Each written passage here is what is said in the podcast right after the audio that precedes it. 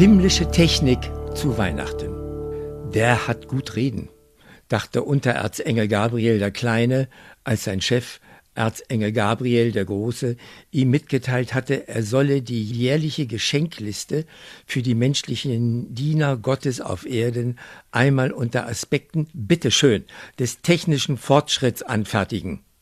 Dies sei der ausdrückliche Wunsch von Jesus, der den bevorstehenden Gedenktag seines Geburtstages auf Erden künftig innovativer gefeiert sehen wollte.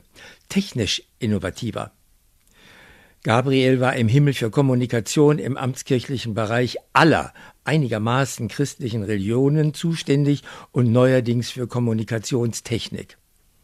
Gabriel der Kleine warf projektorientierte Blicke auf die Erde, wie sah denn die dortige kommunikationstechnische Ausrüstung bei Priestern und Pfarrern aus?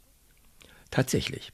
Gabriel der Kleine sah auf den Nachttischen orthodoxer und katholischer Priester, auf ihren Altären, in den tiefen Taschen ihrer weiten Gewänder nur heilige Schriften in Buchform, Dünndruck mit höchstens zehn Punkt in der Typografie, ohne Rücksicht auf die schwindende Dioptrienstärke älterer Gottesdiener.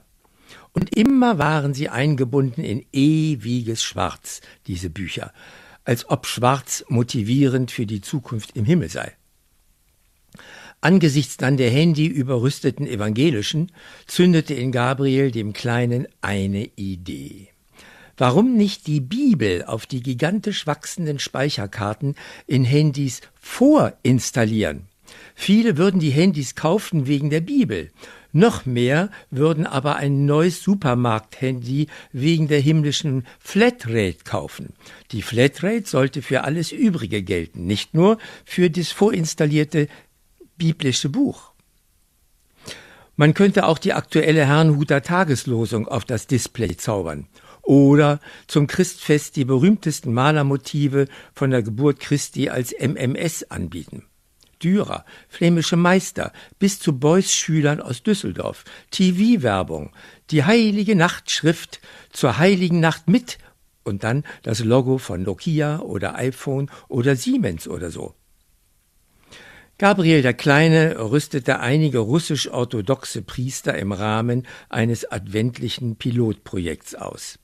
Mit dem allerneuesten Top-Handy, dessen Produzent begeistert war von der Idee Gabriels des Kleinen, die dieser dem Verkaufschef International, ein Dr. Fromm, über Fernhypnose im Traum eingab. Ich habe einen Pilotprojektpriester gesehen. Ich, der Autor, im Flughafen Moskau Domodedowo. Schwarzes, weites Gewand, lange graue Haare zum Zopf geflochten, Horngestellbrille aus Breschnews und eine abgewetzte Aktentasche aus Stalins Zeiten.